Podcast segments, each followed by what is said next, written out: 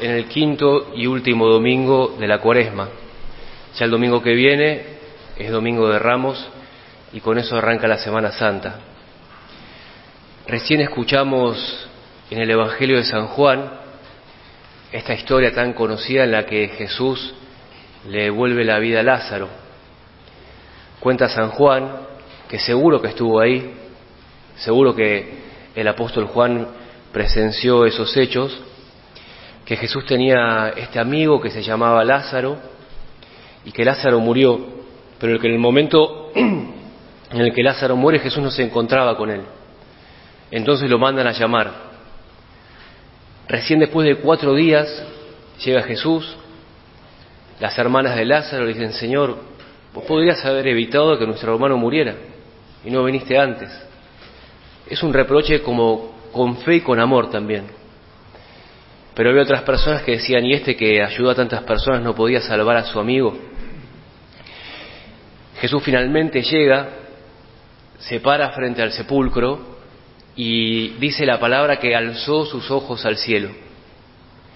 Siempre que Jesús va a hacer un gran milagro o una gran obra, alza sus ojos al cielo.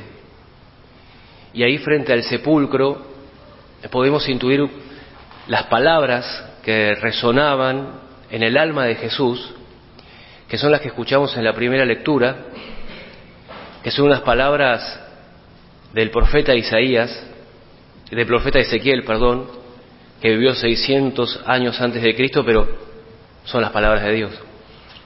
Y esas palabras estaban en el alma de Jesús. Él era muy consciente de que venía literalmente a cumplir estas palabras y esta profecía. Dice así, yo voy a abrir las tumbas de ustedes, los haré salir de ellas, pondré mi espíritu en ustedes y vivirán. Imaginemos a Jesús frente a la tumba que dice, yo voy a abrir tu tumba, Lázaro, te voy a hacer salir y vas a vivir. Jesús dijo, Lázaro, sal fuera, y el muerto volvió a la vida. Y esto que Jesús hizo en un momento de la historia real, también lo volverá a hacer con cada uno de nosotros, completa y definitivamente en la vida eterna. Pero vamos a entrar en el sentido espiritual de esta historia. La semana pasada el Padre Sebastián decía que toda la vida de Jesús fue un misterio. Esto significa que fueron hechos que realmente sucedieron, pero que de algún modo vuelven a pasar y van a seguir pasando.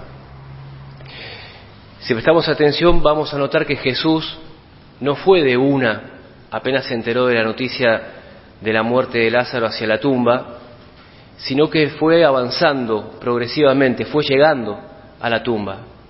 Y hay cinco como movimientos o etapas que hace Jesús previamente. Primero Jesús estaba en Jerusalén, en la piscina de Siloé, donde eh, curó eh, al ciego de nacimiento. De hecho, en el Evangelio de hoy hacen mención, y este que curó un ciego de nacimiento no puede ayudar a su amigo. Desde Jerusalén se fue al otro lado del río Jordán, porque en Jerusalén lo querían matar. Y fue en el Jordán donde se enteró que Lázaro estaba enfermo. De ahí fue hasta Betania, que era donde vivía la familia de Lázaro, pero no entró se quedó en, las afueras, en las puertas. Después vino María y le dijo, ven Señor. Entró en la ciudad y el quinto y último momento, podríamos decir, es ya frente a la tumba de Lázaro. Son cinco etapas, Jerusalén, el Jordán, las puertas de Betania, Betania y el sepulcro. La cuaresma, desde tiempo que estamos viviendo, es también y sobre todo un camino que Jesús emprende hacia nosotros. Muchas veces enfrentamos la cuaresma o la vivimos como un camino nuestro de preparación hacia Dios, lo cual es cierto, pero es más un camino que Jesús emprende Él hacia nosotros. Él quiere venir a nosotros, así como emprendió el camino hacia la tumba de Lázaro, Él emprende un camino hacia nosotros en la cuaresma. Y esta es la quinta semana, podríamos decir la quinta etapa, y Jesús se posiciona frente a aquellas cosas que no tienen vida en nosotros, frente a nuestros sepulcros, podemos decirlo entre comillas, hoy. Y nos dice lo mismo que a Lázaro, yo quiero abrir tu tumba, quiero hacerte salir, quita la piedra. Jesús frente al sepulcro eh, lloró, se conmovió profundamente, decían cómo, cómo lo amaba. Él se involucró completamente con la situación de su amigo y lo mismo quiere hacer con nosotros. Cada uno sabemos qué es aquello que nos pesa, aquellas cosas que son como sepulcros adentro nuestro que ya no nos queda mucha esperanza, cada uno lo sabe. Pero la tarea para esta semana, que es previa a la Semana Santa, va a ser quitar la piedra de nuestra alma, para que la vida con mayúscula entre más profundamente en nosotros en la Pascua. Y hay dos cosas que ayudan mucho y que son clave, que se desprenden de este Evangelio para poder quitar la piedra, que son creer, tener fe y clamar. Esta quinta semana, esta quinta etapa tiene que ser una semana para creer y clamar.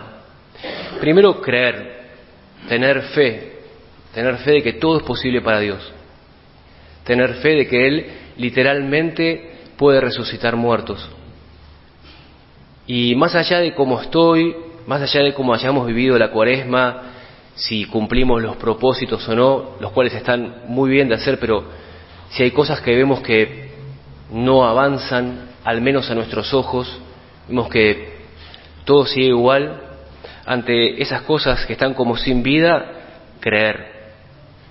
En este Evangelio Jesús continuamente está haciendo referencias a la fe. Primero le dice a los discípulos, antes de, llegar. Me alegra de que no hayan estado allí, o sea, con Lázaro cuando murió, a fin de que crean. Después le dice a Marta, yo soy la vida, ¿crees esto? A Marta otra vez, no una pregunta, sino una afirmación.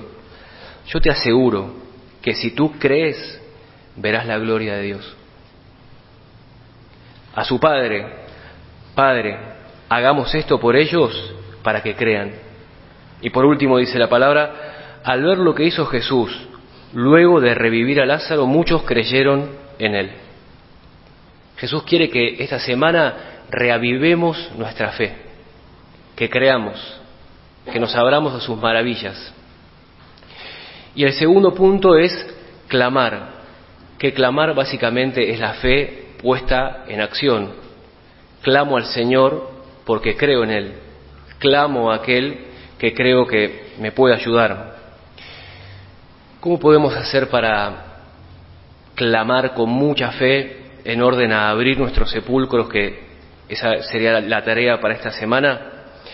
Podemos usar el salmo que escuchamos en la misa de hoy y podemos orar y podemos clamar al Señor con este salmo. Y como una eh, motivación, una fuerza, podemos hacer el siguiente ejercicio que es imaginarnos a Lázaro dentro de la tumba o el alma de, Lázaro que está rezando con este salmo.